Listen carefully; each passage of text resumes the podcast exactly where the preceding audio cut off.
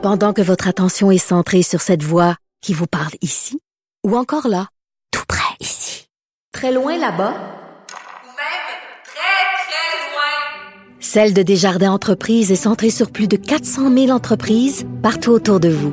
Depuis plus de 120 ans, nos équipes dédiées accompagnent les entrepreneurs d'ici à chaque étape pour qu'ils puissent rester centrés sur ce qui compte, la croissance de leur entreprise.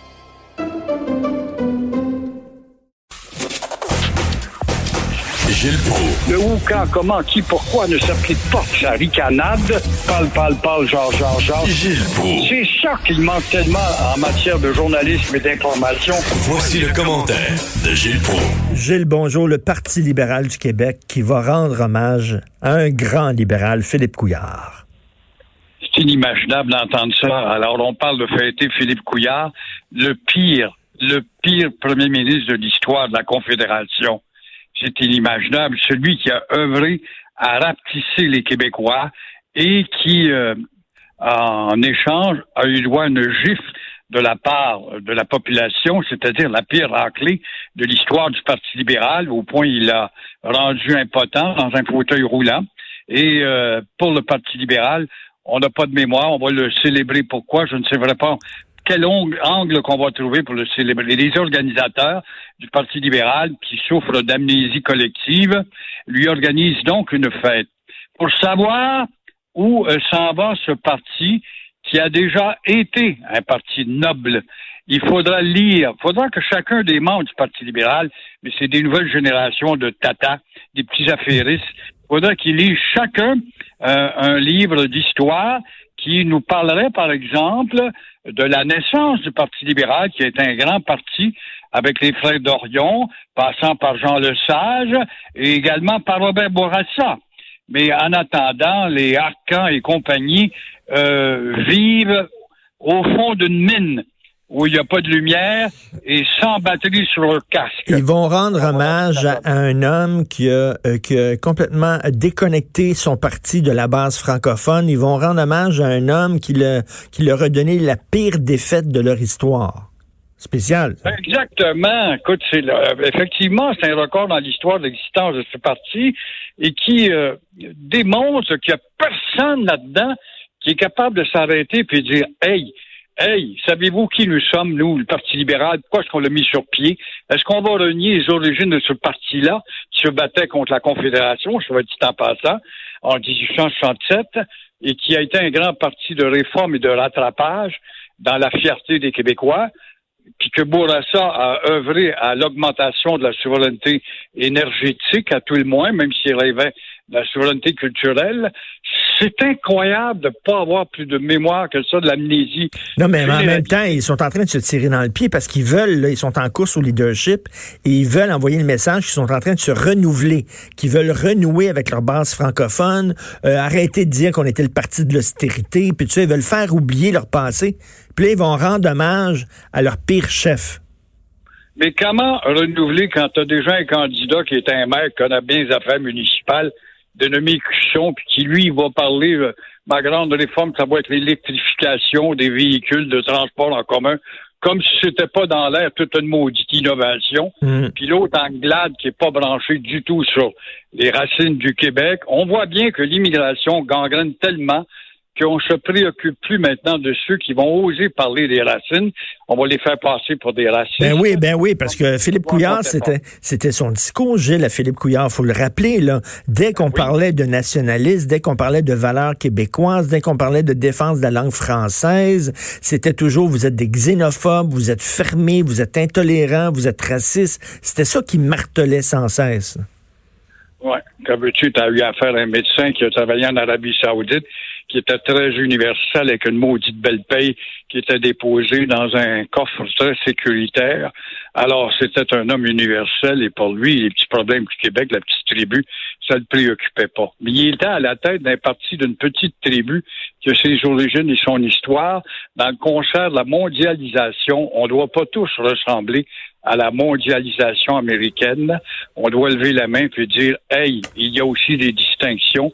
De centenaire ou de millénaire dans la mondialisation, M. Couillard. Oui, Gilles, je veux vous amener sur un sujet, on n'avait pas prévu d'en parler, mais je veux vous entendre là-dessus. Vous savez, lorsque euh, des minorités francophones défendent leurs droits, on les applaudit en disant ça prend justement des leaders d'opinion pour défendre les droits des francophones dans les provinces anglophones. Là, il y a William Johnson qui est mort. William Johnson, il est mort il y a quelques jours, le gars du Parti Égalité qui défendait les droits de la minorité anglophone au Québec. Est-ce qu'il faut le saluer? William Bill Johnson, j'ai eu des obstinations avec lui à maintes reprises au journal du Midi, je me rappelle très bien, qui euh, exprimait finalement hypocritement le fanatisme des Anglais en se faisant croire et en leur faisant croire qu'ils étaient maltraités au Québec en ne voyant pas tous les privilèges de cette minorité la plus dorlotée en Amérique du Nord, si c'est pas au monde.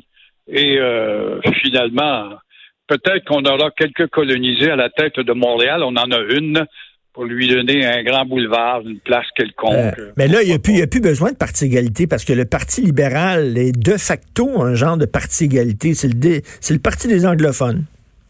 C'est comme ça qu'il s'est estompé, évidemment. Le Parti libéral a récupéré tout ce monde-là pour grossir ses votes et on a vu ce que ça a été le grossissement à la dernière élection. Et là, vous voulez parler justement du, dossier qui fait la page couverture du Journal de Montréal, 200 classes qui débordent d'élèves en difficulté. C'est triste, on en parle depuis des années, mais on touche jamais mettre le doigt dans la plaie là où on doit guérir. 50% des élèves sont en difficulté. Il y a trop d'élèves par classe. On sait tout ça par cœur. Et euh, évidemment, ils ont des troubles de langage, des troubles d'apprentissage, des troubles d'élocution, mais ils n'ont pas de troubles, par contre, dans la cour de récréation. Ils ont aussi des droits qu'ils apprennent par cœur. Ils sont pas capables d'apprendre une leçon, mais ils vont apprendre leurs droits par cœur grâce à l'utilisation, la surutilisation de la charte d'abus pour neutraliser les professeurs. On dit aussi que la multiplication des nouveaux programmes augmente les difficultés. Par-dessus cela, par contre, on n'a pas multiplié pour enseigner l'histoire.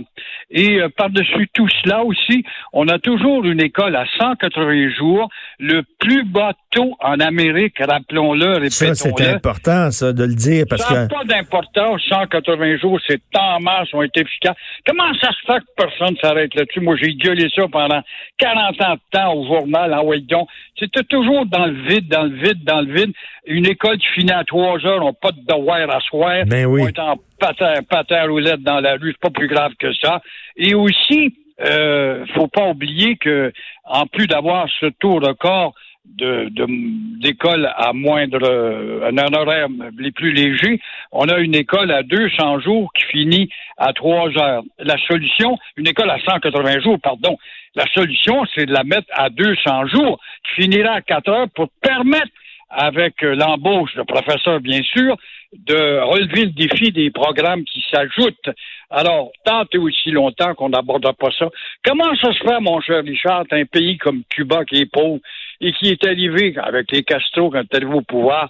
En deux ans, l'UNESCO est allé vérifier puis étudier justement les résultats, ce que ça avait été de cette scolarisation des professeurs partis des montagnes dans les fermes pour vraiment sensibiliser les gens à la littérature, puis on sont cités par l'UNESCO, pas d'argent, puis nous autres, on n'est pas capables de faire ça avec les ben moyens dont on dit. Mais on en demande beaucoup à l'école. Hein. On en demande, on demande à l'école pas seulement d'éduquer nos enfants, mais de les élever, parce que maintenant, c'est plus les parents qui élèvent leurs enfants. On demande ça aux professeurs des élever.